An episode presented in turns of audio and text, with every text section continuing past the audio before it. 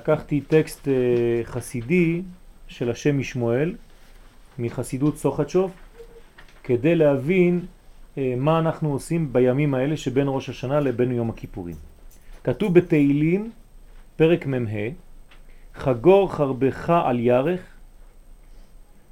גיבור הודך והדרך, זה תהילים, והדרך צלח רחב על דבר אמת וענבה צדק ותורתך נוראות ימינך. צדק, קצת קשה להבין את הפסוקים האלה בתהילים, מסובכים, אבל צריך לאט לאט לפתוח את זה, זה מין אה, קוד שצריך לפענח אותו, לפצח אותו, ולאט לאט אנחנו נבין מה קורה כאן. התהילים הזה, מ"ה, מתייחס ל... לתהליך הזה שאנחנו מתרגמים אותו עכשיו, כלומר בניין המלכות, בניין היחס האלוקי לעולם הזה. עכשיו דוד המלך, כן, הדברים מסודרים לפי סוד כמובן, דוד המלך הוא חוץ מהיותו מלך היה גם כן חכם גדול שיודע סוד, יודע סודות התורה וקיבל את כל הספר התהילים ברוח הקודש. ולכן גם המיקום של התהילים, הוא יש לו, כל דבר יש לו מיקום מיוחד. המזמור הזה הוא מזמור מ"ה, מ"ה זה בגמטריה אדם, כן? מ"ה זה 45, אדם זה 45, זה גם מה, כן? כי האדם זו שאלה, דיברנו על זה כבר הרבה פעמים, שעצם, כן, בניין האדם זה שהוא מדבר, והדיבור של האדם זה לשאול שאלות. היחס שלנו לבין העולם הזה זה שאלה גדולה. אנחנו צריכים לשאול את השאלה, להיות אנחנו בעצמנו שאלה אחת גדולה, של מה, ולפי השאלה שאנחנו שואלים, יש לנו בעצם תשובה. ולכן גם באותו מספר, כן, ערך מספרי, 45, יש לנו את ערך גאולה. כלומר הגאולה זה גם 45, זה ביחס לשאלה שאני שואל. אם אני שואל שאלה טובה, אז יש לי תשובה אמיתית, והתשובה היא כמו גאולה לשאלה שלי שהייתה קצת קשה. כלומר, האדם שואל את עצמו שאלות, וכשהוא מקבל תשובה שמרגיעה אותו, הוא בעצם נכנס לתהליך של גאולה ביחס לשאלה הספציפית שלו. אם השאלה שלו היא גדולה מאוד, אז גם הגאולה שלו גדולה מאוד. ובעצם השאלה והתשובה, כן, הוא בעצם בונה את האדם. אדם בגמטרי 45. כל האדם זה העניין הזה, שאלה ותשובה. שאלות ותשובות לדעת לשאול את השאלות הנכונות כדי לקבל את התשובה הנכונה. תרגמתי תשובה וגאולה, כן? כלומר התשובה זו בעצם גאולה. כשאנחנו אומרים לאדם שהוא חוזר בתשובה, או שהוא בתהליך של תשובה, אז במובן הכי פשוט זה שהאדם מבקש תשובות. יש לו הרבה שאלות, הוא מחפש תוכן, הוא מחפש פנימיות, ערך פנימי לחיים שלו, ולכן הוא דורש תשובה. ולכן כשלומדים תורה נמצאים בבית מדרש. בית מדרש זה מקום שדורשים, מי שלא דורש אז הוא לא לומד. כן, בית מדרש אלו בתים מיוחדים שבאים אנשים כדי לדרוש, כדי לשאול. ולצאת משם עם תשובות, דהיינו עם גאולה, עם נחת. ואז כשאתה לומד כמה וכמה שנים, אתה בעצם בונה את הערך שנקרא אדם. ואחרי כמה שנים אתה ממש בן אדם אמיתי, עם כל התשובות הנכונות, עם כל הערכים הפנימיים ועם הידע כמה שאתה יכול, כן, על כל היקום הזה ועל השאלות הקיומיות, על השאלות הפנימיות של החיים ולא רק שאלות חיצוניות, כן, איזה צבע אני הולך לצבע את השיער או מה אני הולך לקנות אה, איזה סמלה או לא איזה מכנסיים, כן? יש אה, דברים הרבה יותר פנימיים בחיים וכשנכנסים קצת לרובד הפנימי יותר של החיים מבינים את הדברים האלה ולומדים אותם לפחות. אז כאן יש לנו את התהליך, בואו נראה חגור חרבך על ירך. יש לפרש. אומר הרב, חגור חרבך על ירך, גיבור, זה ראש השנה. כלומר, נכנסנו לראש השנה כמו שנכנסים למלחמה. אנחנו חגורים, יש לנו חרב, ואנחנו הולכים להילחם בראש השנה, זו הייתה מלחמה אה, לא פשוטה, גם אה, התקיעת שופר זו מלחמה לא פשוטה, וצריך להילחם כדי שהצלילים יצאו, כדי שהתפילות תתקבלנה. זה לא דבר שהוא פשוט. אישה התקשרה אליי אתמול, הייתה בבית כנסת בירושלים, וסיפרה לי ששום צליל לא יצא בשופר, אפילו אחד, כלום. זאת אומרת, התוקע תקע במשך חצי שעה, ניסה, כמעט התעלף, לא יצא צליל אחד. עד שאנשים התחילו לפקוד, כן, בבית כנסת, לא, לא ידעו מה קורה, בלגן שלם, אחד אה, קיבל קריזה, הלך לבית כנסת אחר, הביא שופר, התפרץ שם באמצע התפילה והתחיל לתקוע כמו משוגע, בלי שום קשר לתפילה, סתם פתאום אחד נכנס, כן. אנשים קפצו עליו, התחילו להרביץ לו, מריבות בבית הכנסת, בלגן שלם, אל תשאלו, כן. האישה הזאת, היא יוצאת משם, מתקשרת, אומרת לי, תשמע, אני לא יודע מה, מה קרה. אמרתי לה, תגידי לי, מדברים לשון הרע בבית כנסת הזה? היא אומרת לי, כן, תמיד. אמרתי לה, זה התשובה. בית כנסת שאין בו, בבית כנסת הזה, אהבה, כן? בין אחד לשני, מופיעים כמו פרטים מול הקדוש ברוך הוא. הקדוש ברוך הוא לא אכפת לו. כן? מה אתם באים לרמוס את החצר שלי כשכל אחד בעצם הוא אגואיסט אחד גדול וחושב רק על עצמו. זו לא תפילה, לא יכולה להיות תפילה כזאת. תפילה מתקבלת כשהקהל הוא באמת קהל ושכל אחד אוהב את השני, או משתדל לאהוב את השני ולסלוח לכל מה שלא טוב ביניהם. ולכן יש תשובה גדולה בעניין הזה. לפני שנה כבר גנבו להם ספרים באותו בית כנסת, השם ישמור, כן? ולכן הדברים לא פשוטים. על כל פנים, אנחנו במלחמה, ראש השנה זה לא פשוט. ולכן אומר הרב, יש לפרש חגור חרבך על ירך גיבור, זה ראש השנה. למה? כי ידוע שמוסף ראש השנה מתייחס ליצחק מידת גבורה, פחד יצחק. מוסף ראש השנה, זאת התפילה, כמו במוסף יום הכיפורים, זו תפילה מאוד עליונה, ביום הכיפורים זה יהיה זמן של סדר העבודה של הכהן הגדול, כלומר המצווה העיקרית של היום. נעילה זו תפילה אחרת, כן? אבל העיקר של העבודה של הכהן הגדול זה נעשה במה שאנחנו היום קוראים מוסף.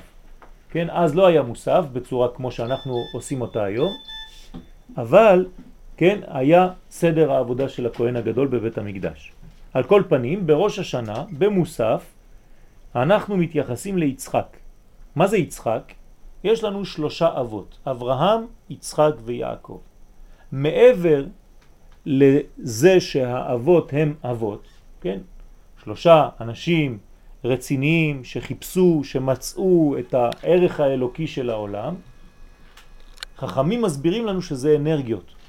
אברהם זו אנרגיה מיוחדת של נתינה. כלומר, כשאני אומר אברהם, אל תחשבו על זקן. אברהם זה כוח לתת, כוח להשפיע. כלומר, אם בבוקר אני קם ואני הולך לשים צדקה בקופת צדקה או עוזר למישהו לחצות את הכביש, או לתת חסד ולעזור למישהו, עשיתי עכשיו מעשה אברהמי. בסדר? אז קוראים לי בחלק הזה אברהם. אתה הבן של אברהם אבינו בקטע הזה. צד שני, אם למשל אני נותן גבול למשהו ואני לא מקבל הכל, כלומר באים ומבקשים ממני למשל משהו שאני חושב שזה לא טוב לעשות אותו, אז אני נותן מעצור, אני אומר עד כאן, זה כבר מוגזם, אני גם יודע להגיד לא, ואז עשיתי מעשה יצחקי, לא אברהמי, אלא יצחקי. כלומר, יש לי אנרגיה של יצחק ברגע הזה. לתת גבולות, זה נקרא מידת הדין. עד כאן. מכאן והלאה זה כבר לא בסדר בשבילי, אני חושב שלא טוב שהילדים של השכן יבואו אליי בשעה כזאת, שילד שהוא לא כל כך בראש נקי יבוא וישחק עם הילד שלי, שאנשים יבואו ואני אדבר איתם במשך שעות על דברים שהם לא מהחיים שלי, שאני חושב שזה בניין לא טוב, או שאני נמצא במעון או בבית ספר או ב, ב, ב, לא, לא חשוב איפה ואנשים מדברים לשון הרע, אני צריך לעשות מדי פעם ביום דברים שהם מעשים מצחקים.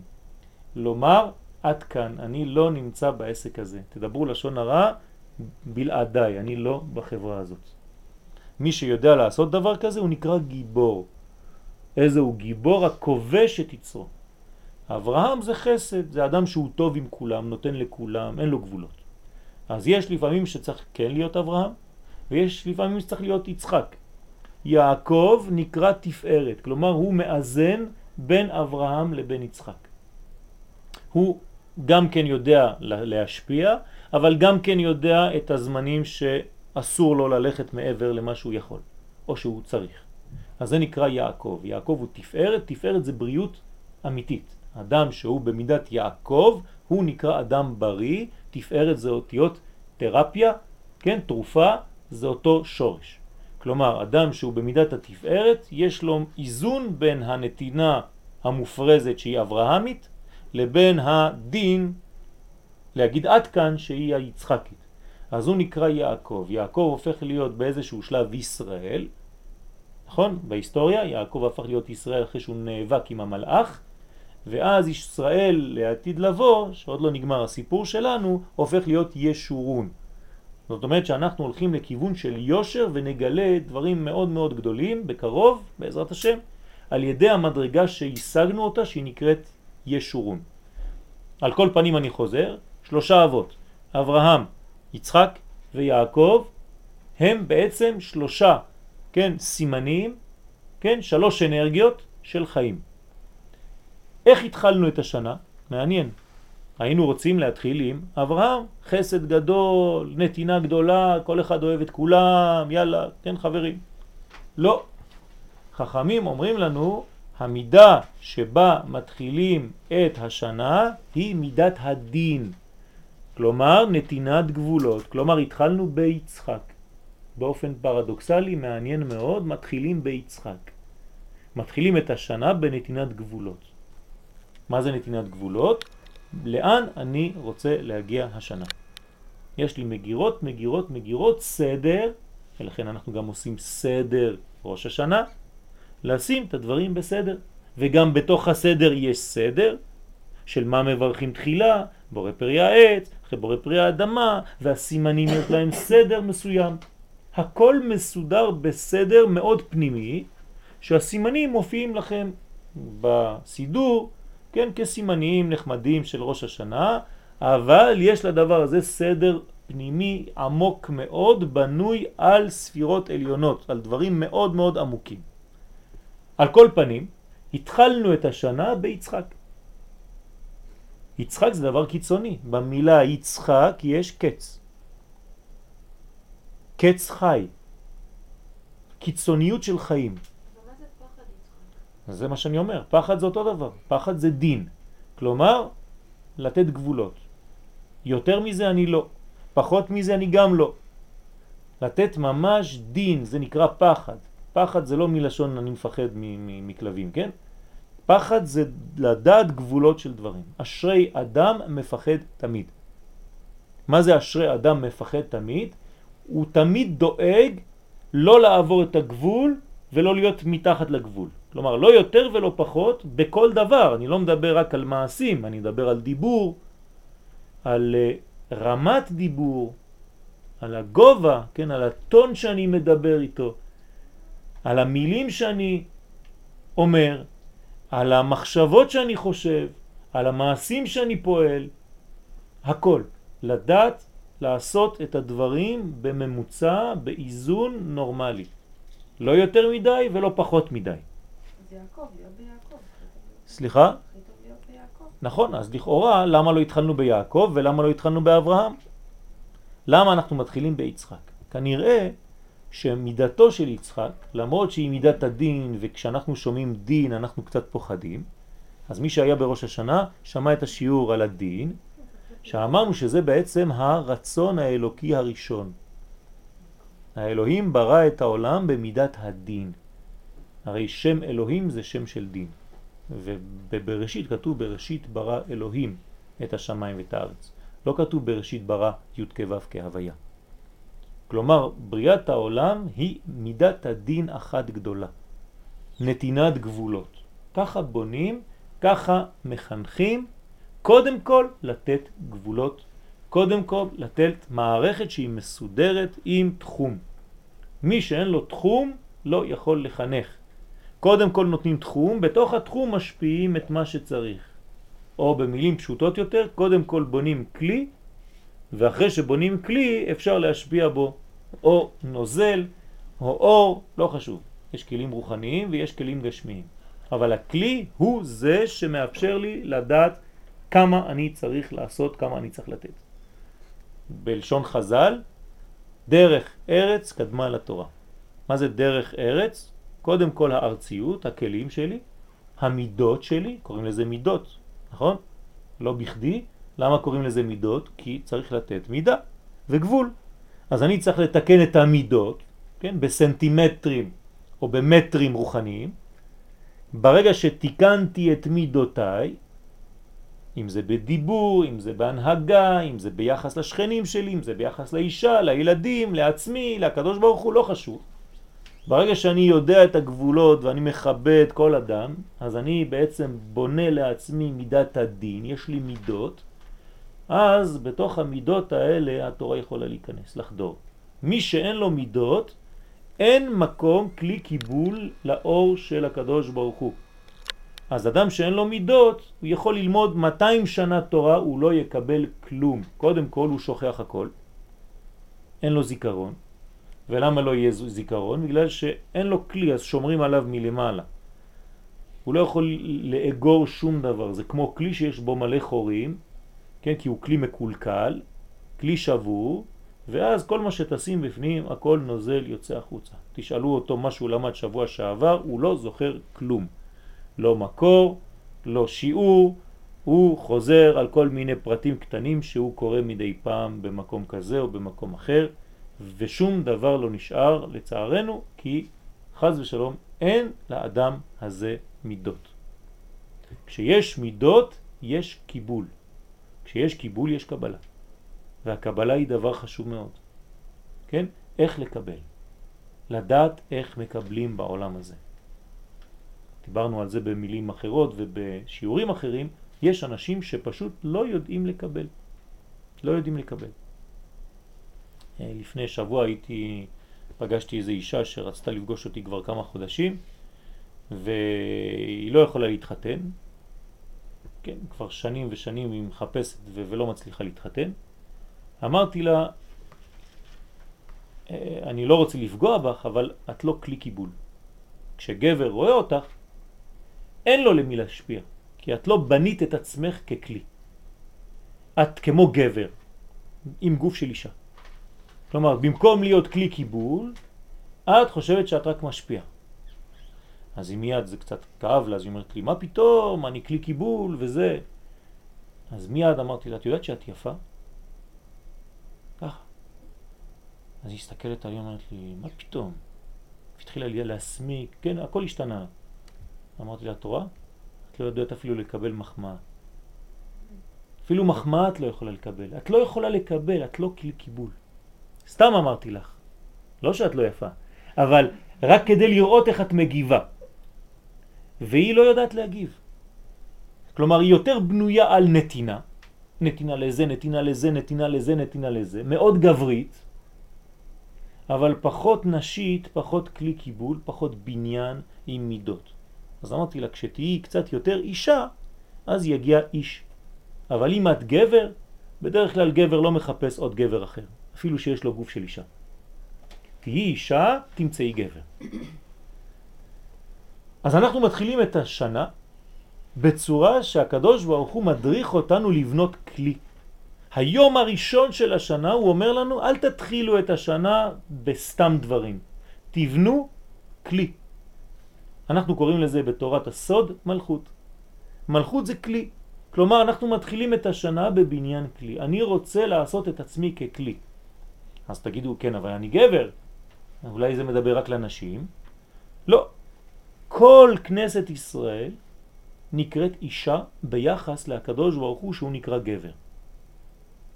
אז כל כנסת ישראל, כן, כולנו, אנחנו כמו אישה אחת גדולה רוחנית, עם נשמה אחת גדולה רוחנית, וכל אחד ואחד מאיתנו צריך להיות חלק מבניין הכלי הזה. כלומר, אם אחד פוגם, הכלי שבנינו כולנו, יש בו חור קטן וקוראים לו בשם של מי שפגם. אתם מבינים? כלומר, יש כלי אחד גדול, כלי קיבול, אבל יש בו חור וקוראים לו, כן, אילנית. סתם. אין פה אילנית, נכון?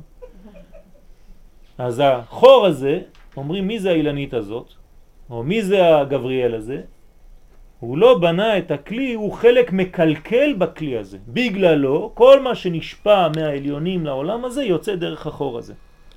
דומה לאותו אחד שהולך בשייט בסירה, אתם מכירים את הסיפור.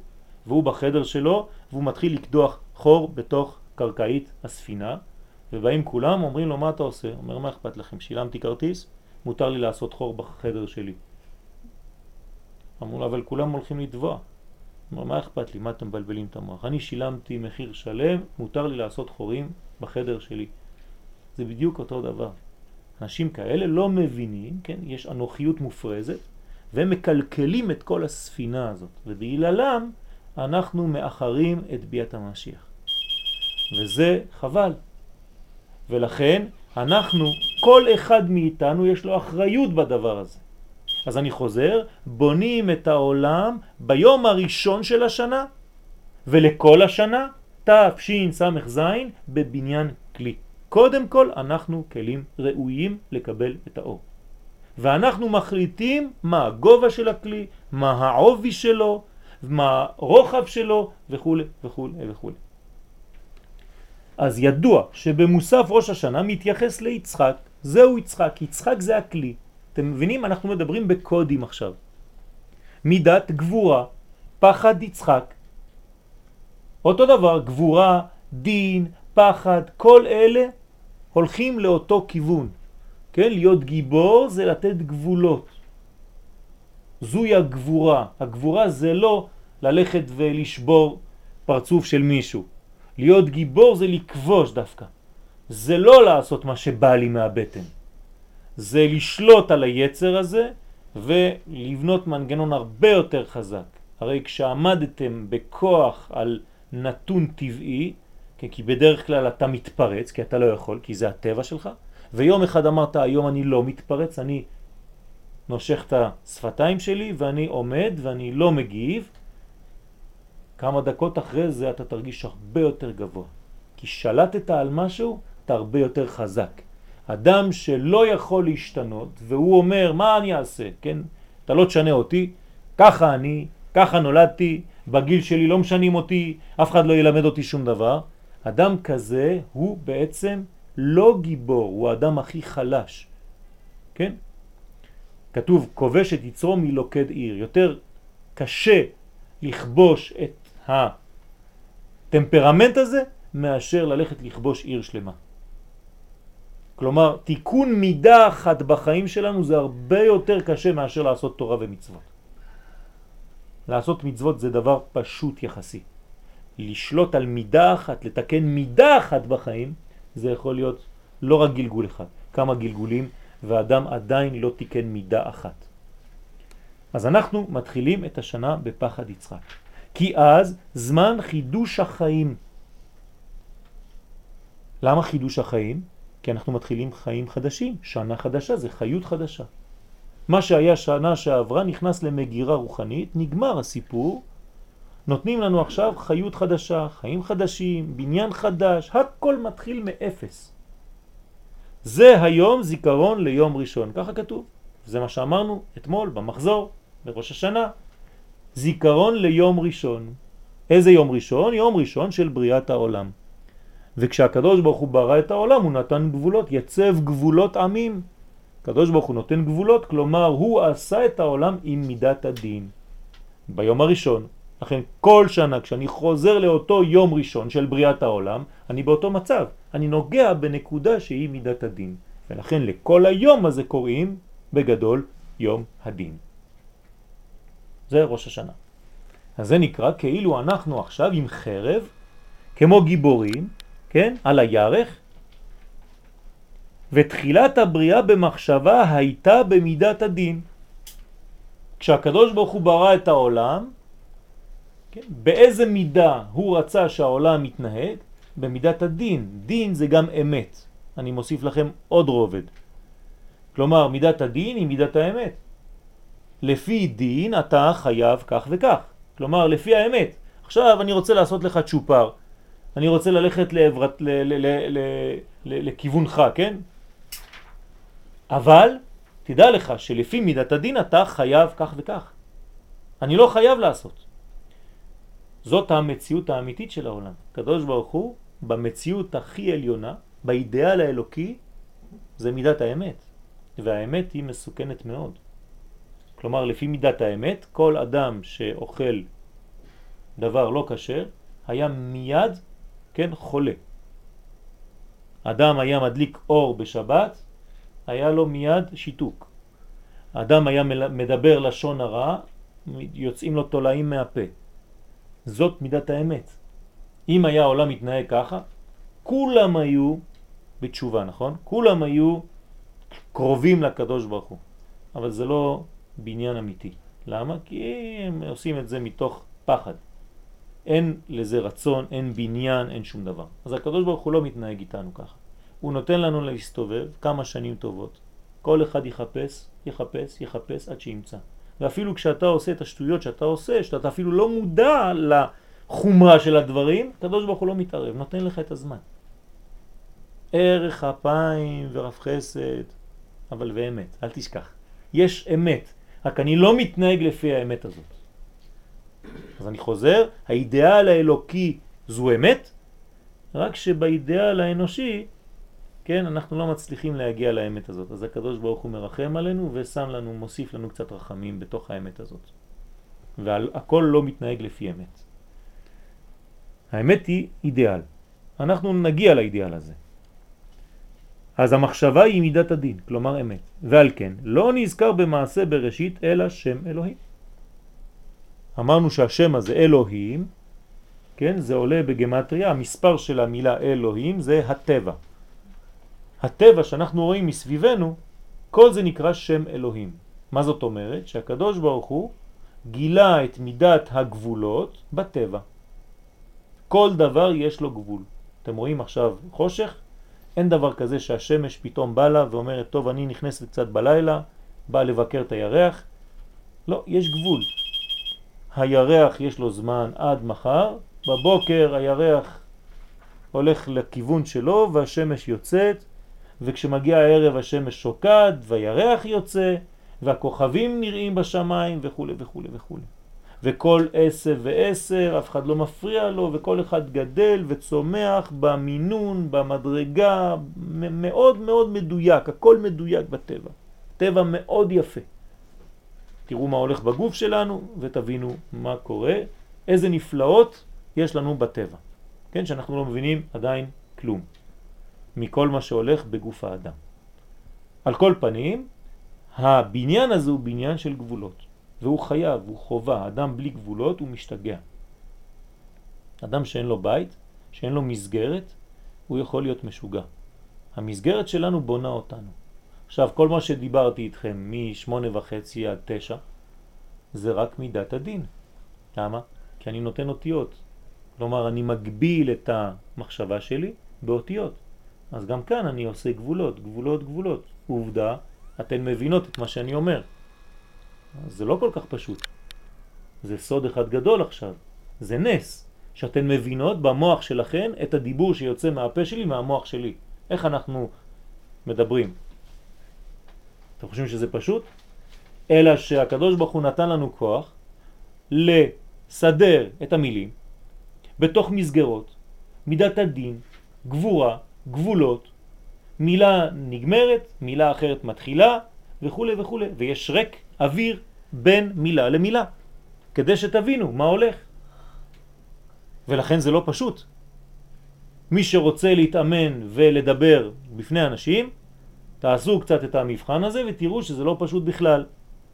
כי אתה מתחיל לגמגם, כי המחשבה שלך מתחילה להתבלבל, המילים שלך מתחילות להתבלבל, אחת נכנסת בשנייה ואתה כבר כן, מאבד את כל האיזון. זו ברכה, זו עבודה, של מה? של ידיעת הגבולות, של מידת הדין. ואדם שיודע לעשות את הדבר הזה, כן? אז הוא בונה לאט לאט. הקדוש ברוך הוא נותן לו כוחות לבנות מידת הדין מסגרות מסגרות. אותיות אותיות. כל אות זו מסגרת בפני עצמה. בתורה אסור שאות תיגע בשנייה. אם אות אחת בספר תורה נוגעת בחברתה, ספר התורה פסול. למה? כי צריך רווח בין אות לאות, כי זה מידת הדין, זה גבול.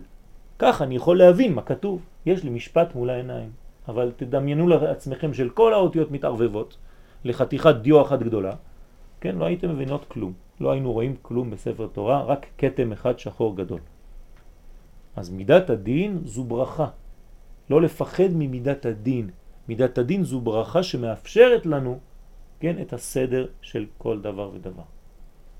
בבית אותו דבר. אם הבית לא מסודר, חסר בעצם גבול ומידה.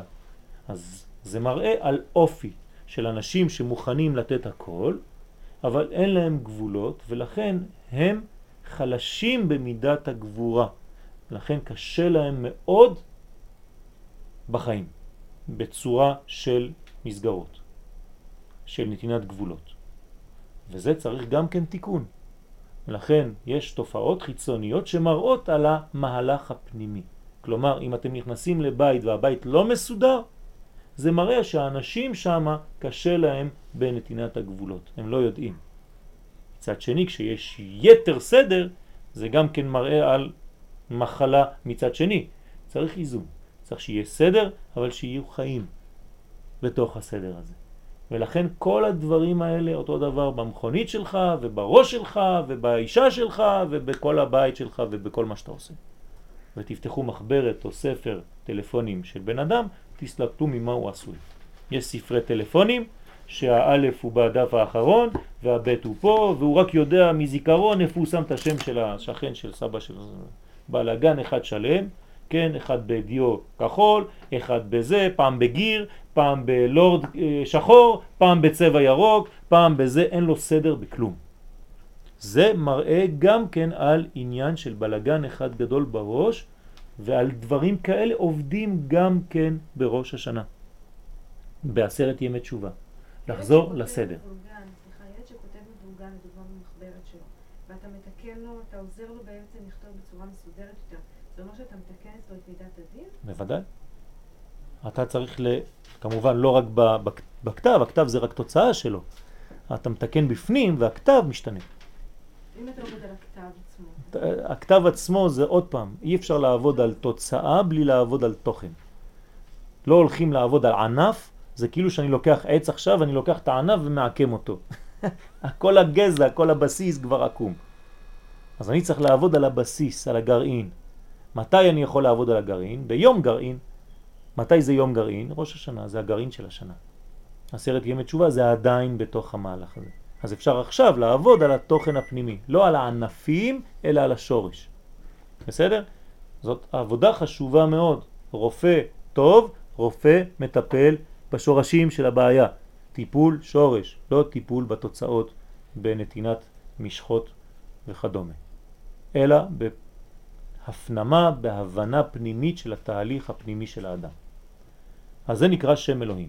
אלא שראה, מי? הקדוש ברוך הוא, שאין העולם מתקיים, בצורה כזאת אי אפשר לבנות עולם, כשזה יותר מדי, יותר מדי מידת הדין, כלומר אמת, מוחלטת, אנחנו פוחדים מהאמת הזאת, היא מפריעה לנו. הקדים מידת הרחמים ושיתפה למידת הדין. אז הקדוש ברוך הוא הוסיף מידת הרחמים. כלומר, אומר לנו, אמרנו את זה, תרגמנו את זה בראש השנה, שזה נתינה של זמן. הוא נתן לנו את מושג הזמן כדי לתת לנו אפשרות להתקדם. כלומר, הוא לא שופט מיד, כן? כשהוא רואה שדבר לא בסדר, הוא נותן לנו מרווח של זמן ואומר לנו, טוב, אני נותן לכם עוד חודשיים, עוד שלושה חודשים, עוד שנה, עוד עשרים שנה, כן, ברוך השם, אנחנו כבר בני עשרים ומעלה, נתן לנו כבר עשרים שנה כדי לתקן, ויש אנשים שמגיעים לגביל שבעים ועדיין הקדוש ברוך הוא מחכה ומצפה להם. כן, שיתקנו משהו אחד בחיים. ולפעמים עד גיל מאה. אברהם אבינו עד גיל מאה לא היה לו ילד. כן? בגיל מאה נולד יצחק. והקדוש ברוך הוא הבטיח לו את זה כשהוא היה צעיר. כן, מי היה מחכה כל כך הרבה זמן?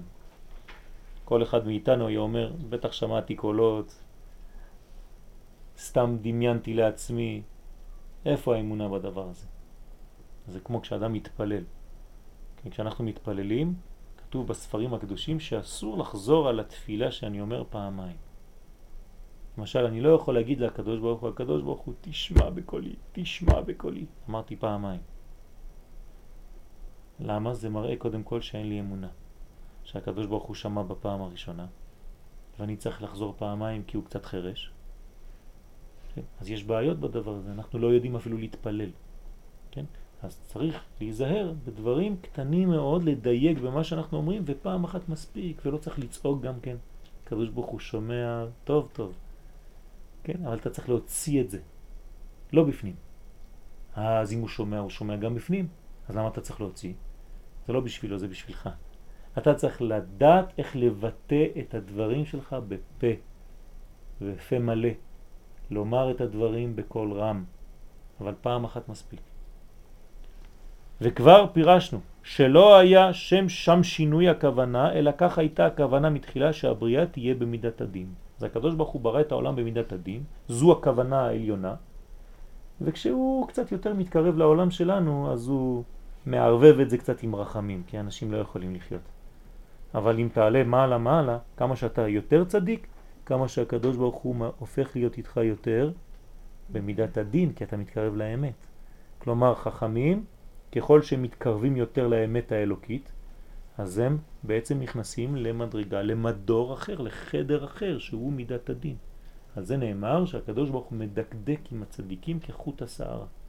כמה שאתה יותר עולה, אז הקדוש ברוך הוא מתחיל להסתכל על כל דבר קטן. כשהיית קטן, כן, חגורה לבנה בקראטה, בסדר, אתה יכול לעשות שטויות. אחר כך אתה מתגבר, מתגבר, מתגבר, עולה, אתה מגיע לחגורה שחורה, כל דבר קטן מסתכלים, אדוני, אתה ברמה שאתה לא יכול לאפשר לעצמך. וככה בכל תחום בחיים. והעשייה, דרך אגב, לגור בארץ ישראל, כן, זה כמו להיות בחגורה שחורה בקראטה. כלומר, שאסור לנו בארץ ישראל לעשות מה שהיינו עושים בחו"ל. ההתנהגות שלנו בארץ ישראל היא התנהגות גדולה מאוד ויותר חשובה ומדויקת יותר. עכשיו, אם אתה בירושלים, ההתנהגות שלך צריכה להיות יותר בעדינות ובדיוק. ואם אתה ביום השבת, בירושלים, בארץ ישראל, אתה צריך להיזהר מאוד. לכן הילדים הקטנים שאומרים, הוא שיקר ביום שבת. ואתה צוחק עליו, אתה אומר לו, מה אכפת לך אם הוא שיקר ביום שבת או ביום ראשון או שני? הוא צודק. ביום שבת יותר קשה לשקר. כלומר, הקלקול יותר גדול בגלל שזה גם שבת. ואם אתה ביום הכיפורים, שזה שבת שבתון, אז שם אתה צריך מאוד להיזהר, כי כל תנועה קטנה, הכל נשמע. סוף דבר, הכל נשמע. את האלוהים ירא ואת מצוותיו שמור, כי זה כל האדם, אין יותר מזה. כלומר, אנחנו צריכים לדייק ככל שאנחנו עולים במדרגות. וכמובן, שיא האנושות, הכהן הגדול, הוא אפילו לחשוב דבר זר אסור לו. כשהוא נכנס לקודש הקודשי, אם הוא חושב על ביתר ירושלים, שנייה אחת, כן? הוא מת על המקול, נופל, מת. ואז מושכים אותו עם שרשרת, מכניסים כהן אחר. אומרים לו, דחילק, תיזהר, שם זה אש. אפילו מחשבה קטנה פוגמת. בחוץ עדיין אומרים לך, טוב, חשבת, תיזהר, אבל תיזהר כשאתה מדבר. בפנים אפילו לחשוב אסור, מחשבה זרה. כמה שאתה יותר קרוב לקודש, כמה שהכל משתנה. ושבת אתם רגילים לדבר על דברי חול? צריך להיזהר מאוד, מאוד מאוד. שבת זה שבת. אם אתם מדברים בשבת על חול, אתם מחללים את השבת. זה נקרא מחללים, שמים חול בתוך השבת, בתוך הקודש. זה נקרא חילול שבת בדיבור. לקרוא ספר, מגזין, של לאישה או לבהמה, אני לא יודע מה, ביום השבת, לא חשוב, זה לא קודש, זה חול, זה נקרא חילול שבת. מה זה אומר? אז מה, אני לא יכול לחיות יותר? לא. יש דברים שאתה צריך לכבד. כמה שאתה עולה במדרגה, כמה שמה שאתה קורא, מה שאתה רואה, מה שאתה אומר, מה שאתה חושב, מתחיל לתפוס דברים מאוד מאוד חשובים בחיים. זה לא דברים כך באוויר. הכל יש לו מינון, כן? אני יכול לקרוא לכם אפילו חלק מ...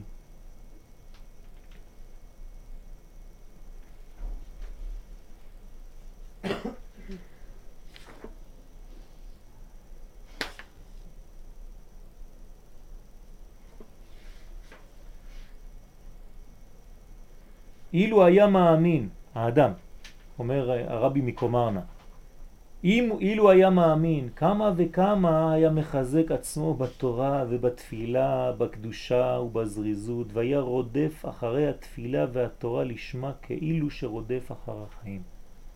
האנשים היו רצים אחרי התורה אם הם היו מבינים מה זה.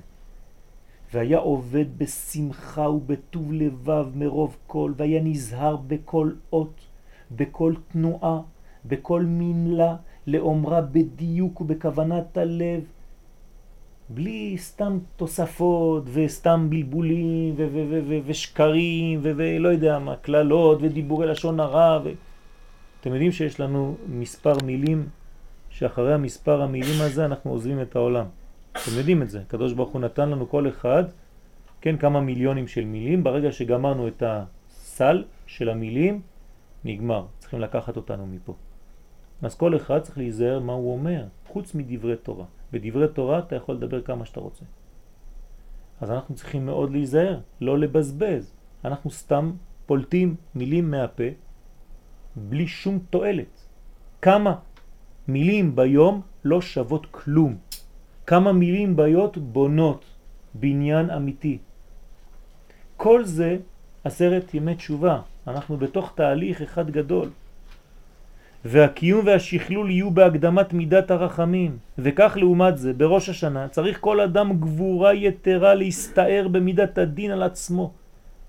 כלומר, לא לפחד מזה, לקחת על עצמו בראש השנה להיות הרבה יותר מדויק בחיים. עם הרבה יותר מידות, עם הרבה יותר גבולות, כן, לרסן את עצמי קצת. אני רואה שאני מדבר יותר מדי, אז כשאני מדבר יותר מדי, אז אני צריך קצת לשתוק. כל פעם שאומרים לי משהו, פתאום כל העולם יודע את זה. אי אפשר לשמור שום דבר, כן? זה אנשים שהם חלשים. לא יכולים להחזיק. אין להם כלי קיבול, עוד פעם, אותו, אותו סיפור, כן? אתה אומר לו דבר, אתה אומר לו אל תגיד. רק בגלל שאמרת לו אל תגיד, כל העולם יודע כבר, תוך השעה. זה אנשים חלשים מאוד, חלשי אופי, אין להם כוח לשמור. זה כמו אדם, לא עלינו ולא עליכם, וחוץ מן הכבוד, שלא יכול לשמוע את הנוזלים, לשמור את הנוזלים, כן? יוצא לו לבד. הוא צריך לשים חיתולים. יש אנשים כאלה, מבוגרים. למה? אין להם כלי קיבול, אותו דבר, זה חולי. מה שיש בגוף, יש בנפש. אתה אומר מילה, ההוא לא יכול לשמור אותה, הוא חייב לגלות מיד לכל אחד ואחד. הוא מפזר, זה נקרא זרע לבטלה. זה אנשים חלשים, צריך להתגבר, זה ממש גבורה. ומי שמדבר במקצוע שלו, מורה למשל, או... זה משהו אחר. אם הוא בא ומלמד... הוא לא מורה תורה. לא חשוב. תורה זה לא רק לימוד תורה. חיים זה תורה. אם אני מקדם את תהליך הבריאות של היקום, שאנשים יותר בריאים בגלל שאני מלמד, כן, רפואה, אז אני גם כן עושה תשובה בלימוד הזה. אתם חושבים שלעבוד עבודת חול זה חול? גם זה קודש, הכל קודש, הכל רוחני. הכל רוחני, רק זה נראה לנו בכלים של חול, אבל זה לא חול. אם את מקדמת את, את הבריאות של האישה, כן, ושל ההיריון על ידי נתינת הרצאות שמקדמות את הדבר הזה, אז את חלק מתהליך התשובה הבריאותית של העולם. ועל זה את מקבלת ציון.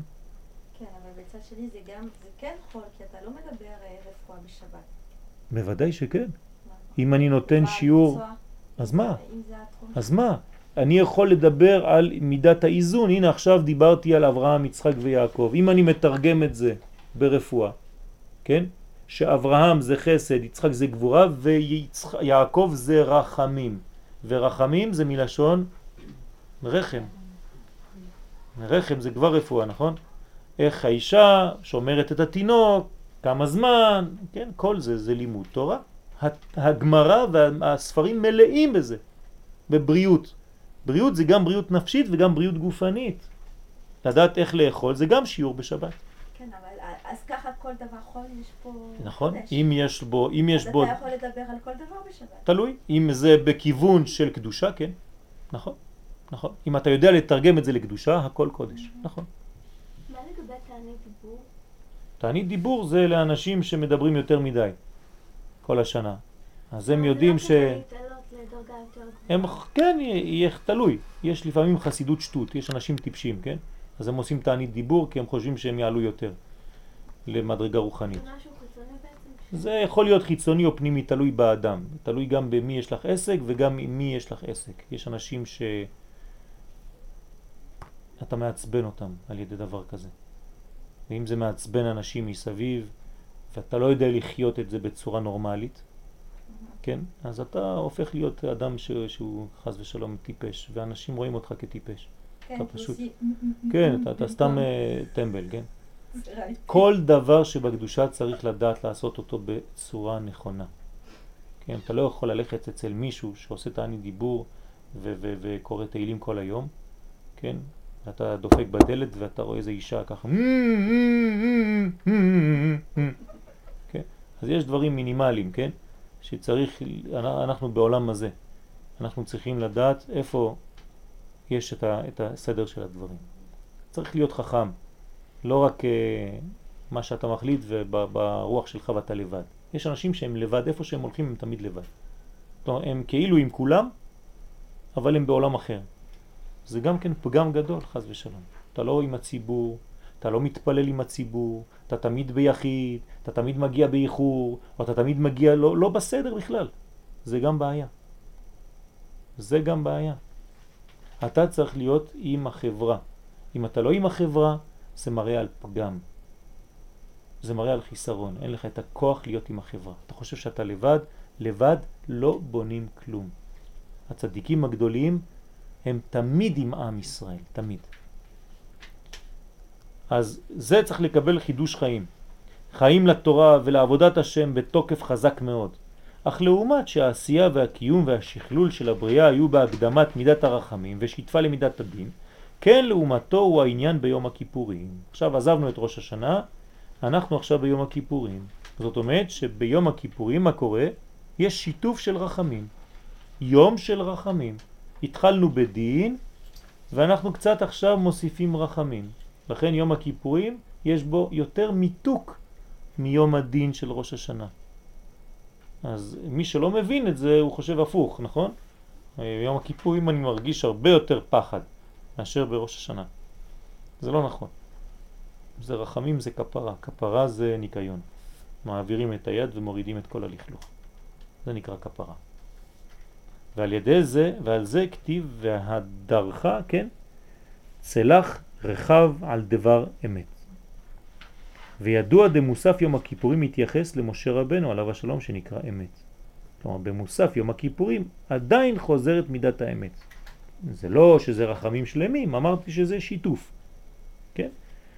אז במוסף של, ראש, של יום הכיפורים זה משה, משה זה אמת. משה אמת ותורתו אמת וכו'.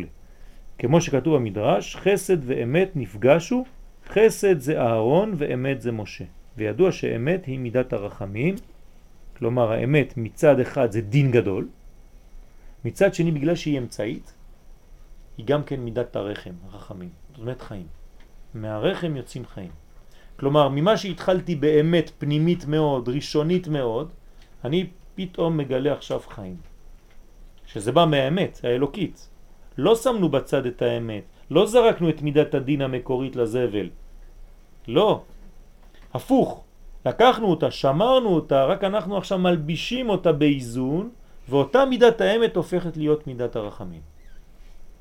תיתן אמת ליעקב, אותו דבר, יעקב ומשה הם באמצע. ועבודת יום זה היא לנטוע כל אדם בעצמו נקודת האמת. זה יום הכיפורים. כל אחד צריך לחזור לנקודת האמת, וכאילו אתה נוטע עץ, כך אתה נוטע בעצמך נקודת האמת.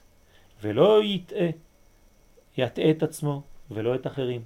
כן, אל תעשה סיפורים, אל תעשה את עצמך, כן, כאילו אתה שונה מכולם ואתה אחד בדורו, כן, אתה צריך להיות עם עם ישראל.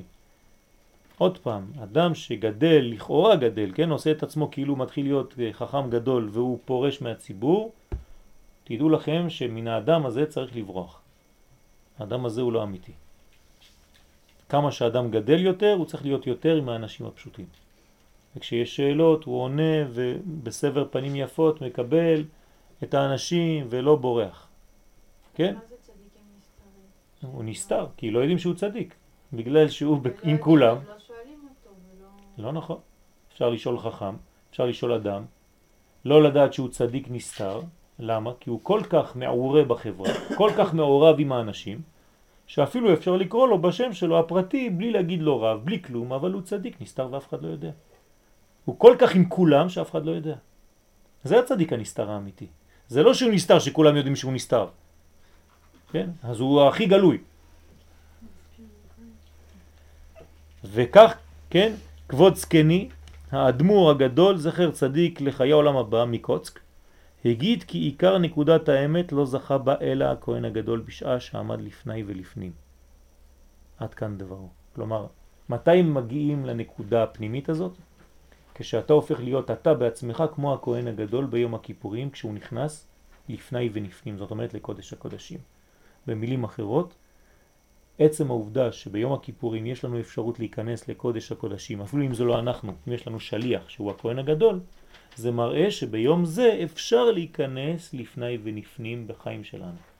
נותנים לנו אפשרות, נקודת, מגע עם האמת המקורית הפנימית שלנו. אז כל אחד ביום הכיפורים צריך לגעת בנקודה הזאת. לא להתעסק רק בלקרוא מה שכתוב בסידור, במחזור. כן, להתאמץ לגעת בנקודה הפנימית הזאת, להגיע אליה. ומסתמה באמצעות הכהן הגדול זוכים אז ישראל במידת האמת. כלומר, על ידי האמצעי הזה שהוא הכהן הגדול, אני לא רק מסתכל עליו ואמרתי טוב איזה מזל שיש לי אותו, שלחתי אותו שם לפנים, אם הוא ימות זה בעיה שלו. לא, כשאני שולח אותו, אני נמצא איתו בשליחה הזאת, בשליחות הזאת, כן? הוא שליחו של אדם כמותו, נכון? שלוחו של אדם כמותו. אז אני בעצם חלק מהכהן הגדול הזה, שנכנס לפני ולפנים בקודש הקודשים. כן? צריך לתאר מה רואים בקודש הקודשים, זה לא פשוט. מי שנכנס לקודש הקודשים, הוא יוצא אדם אחר, הוא רואה דברים שם שאי אפשר, כן, יש כמה, בספר, כמה ספרים קדושים שמתארים מה יש בקודש הקודשים, אבל זה מפחיד, זה עולם אחר. אתה שומע קול יוצא משני הקרובים, הקרובים זזים, הם מזהב טהור, הם זזים, שוחחים בכנפיהם, עושים כל מיני קולות, אתה שומע את מתן תורה בסיני, אש, שופרות, קולות, ברקים, כל זה בתוך החדר הזה הקטן, ואפילו אם אתה מטר בחוץ, אתה לא שומע כלום. רק מי שבפנים שומע. מה זה הסוד הזה? כשאתה חודר פנימה לקודש, אתה יכול להיות יושב עם כולם, ואתה שומע דברים שאף אחד לא שומע, אתה רואה דברים שאף אחד לא רואה, אתה שומע את הקולות. אשרי האיש שהגיע למדרגה כזאת שהוא שומע את הקול המדבר אליו. ליד בני האדם, והוא בחברה עם כולם, והוא עושה כאילו כלום, והוא לא מספר על זה, והוא שומר את זה בשבילו, אבל הוא עוזר דרך זה לכולם, כמו הכהן הגדול שעוזר דרך מה שהוא מקבל לכל העם. כל איש ואיש כמידת השתדלותו והשתוקקותו, כלומר כל אחד מאיתנו יכול להגיע למדרגה הזאת, אבל זו האמת נמדדת על ידי ההשתוקקות והגעגועים שלך האמיתיים. אם אתה באמת אדם אמיתי ורוצה לחפש את האמת, אז אל תישען על בינתך, על מה שבנית לעצמך במשך 40 שנה. אולי התבלבלת. תהיה אדם אמיתי וכנה. אם אתה רואה שיש כאן אמת, תחפש, תחדור. אולי זאת האמת ואתה תפספס את כל החיים שלך ליד האמת הזאת. אז אסור לך לעשות דבר כזה, אתה צריך להיות אדם אמיתי. אם יש לך מידות טובות, תחפש את האמת הזאת. ומי שמתגעגע לאמת האמיתית, האבסולוטית הזאת, אז נותנים לו, כן? מגלים לו. הוא מחפש בכל מעשיו כמה הוא רחוק ממידת האמת. כלומר, אני צריך לבדוק בתוכי ביום הכיפורים מה המרחק שלי, מה הדיסטנס שלי בקשר למדרגת הפנימית הזאת שנקראת אמת. ולאן הוא נוטה? וזהו וענבה צדק. וזה שדבק במידת האמת ומהדר אחריו זוכה לענבה. כלומר, מה הביטוי של זה? איך יודעים שנגעת באמת, שאתה מתקרב מאוד לאמת? אתה הופך להיות יותר ויותר ענב. אדם גאפתן הוא מראה רק דבר אחד, כמה הוא רחוק מהאמת. אדם שיודע, אדם שמקבל, אדם שיש לו רוח הקודש, אדם שנותנים לו ומגלים לו מלמעלה, אז הוא הופך להיות יותר ויותר ענב. ולא אני, אני צדיק הדור, אני הגדול שבכולם, תקראו לי רבי. כן? חז ושלום, אדם כזה מראה רק דבר אחד שהוא רחוק. רחוק מהקודש. אז כמובן יש דברים שהם פשוטים מאוד, כן, כדי לראות אותם. עד איפה צריך להגיע? עד מדרגה שכשאתה פותח ספר, ככה, כמו שאני עושה עכשיו, בלי לקרוא, אתה צריך להרגיש אם מי שכתב את הספר הזה יש לו רוח הקודש או לא. עד למדרגה כזאת צריך להגיע. כן? הרבי מקומרנוס, אומר את זה. וזה דבר נקל לזכי הנפש. זה דבר קל מאוד, מי שזך, מי שנקי בפנים, להרגיש תכף באיזה ספר את מהות המחבר. אם ראוי לעיין בו או לא. אתה רק נוגע בספר, אתה כבר יודע אם צריך לפתוח אותו או לא. כן? לפי ה... אפילו עיון בעלמא. אם ראוי ללמוד בו, שיעורים קבועים, להעיר את הנפש או לא. זה צריך להרגיש. למה? כי האדם נהיה עדין מאוד, רגיש מאוד לכל תזוזה פנימית. זו עבודה, כן? אני מדבר כאילו זה במקומות רחוקים. זה לא נכון, זה קרוב, כי קרוב אליך הדבר מאוד. צריך לעדן את הנפש, לחזור לעדן העליון, להריח ריחות, מי שיש לו ריח מפותח, חוש ריח מפותח, ולפעמים אתם לבד ולא קרה כלום, ופתאום יש לכם ריח טוב שעולה. מאיפה זה בא? מה, מישהו שם בושם? לא. פשוט יש דברים שאנחנו לא רואים, ומבסמים את האוויר, וגילית משהו עכשיו שהחזיר אותך תוך שנייה אחת, לרגע אחד, לגן עדן. ואתה מריח משם קצת, אפילו שאתה קצת מתקרב למקום. יש דברים כאלה. אנחנו לא רואים את המציאות האמיתית. כן? ובזה יש לפרש הדאמרו ז"ל ביומה פרק א', פ' סליחה, כל האוכל ושותה בתשיעי, מה זה בתשיעי? כלומר ביום ראשון הבא. יום ראשון שיבוא, יום שני זה יום הכיפורים, נכון? אז יום ראשון כל היום, מי שאוכל ושותה ביום ראשון שיבוא, בעזרת השם, מעלה עליו הכתוב כאילו היא טענת שיעי ועשירי. זה כאילו שהוא צם גם יום ראשון וגם יום שני, יומיים. כלומר צריך לאכול הרבה ביום ראשון. בשביל מה? מה, מה הקשר? ובהרית בה, בשם הרי, דסעודת שיעי היא סעודת העשירי. כלומר, מה זה הסעודה הזאת של יום ראשון שלפני יום שני, כן, השנה? זאת הסעודה שאתה צריך לאכול ביום הכיפורים. כלומר, זאת הסעודה של יום הכיפורים, רק שאתה אוכל אותה יום לפני. אתה שמתם לב מה הולך פה? כי ביום הכיפורים באמת צריך לאכול. רק שזה אכולה, אכילה רוחנית. אוכלים ביום הכיפורים, שותים ביום הכיפורים, רק בקומה אחרת. אז נותנים לך להרגיש, כן, בקומה גשמית מאוד, לפני, יום לפני, את מה שאתה אמור לאכול למחרת. שבאשר, כן, העשירי איננו זמן סעודה, אז מקדימים ועושים אותה בתשיעי. כלומר, אתה תואם בחוש, בגשמיות, באוכל גשמי, ממשי, את מה שאתה אמור להרגיש באוכל הרוחני.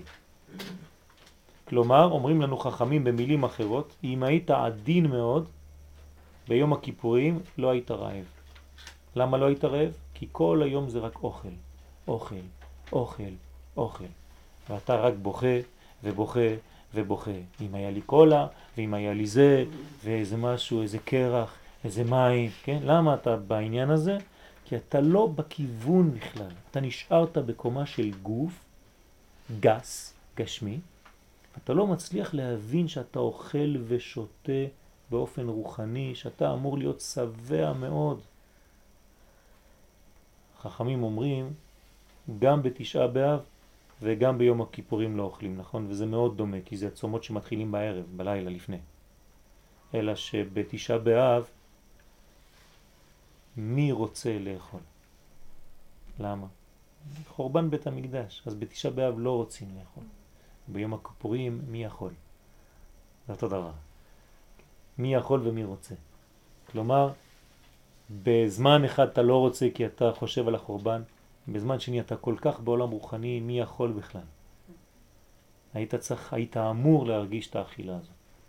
על כל פנים, אנחנו צריכים להגיע לעדינות הזאת. יש לנו עשרה ימים, כן? אנחנו רק ביום הראשון של המחרת ראש השנה, ביום השני, לא חשוב, כן? אנחנו, יש לנו עוד שבעה ימים, בעזרת השם כל יום זו עלייה רוחנית. צריך לשפר את המעשים, את הדיבורים, את הדיוק, את ההרגשה, את האיזון, לא לכעוס, לא להתעצבן, לא להתייאש, לבנות, לבנות כיוון של חיים, כי אנחנו הולכים רק לכיוון של חיים. תודה רבה.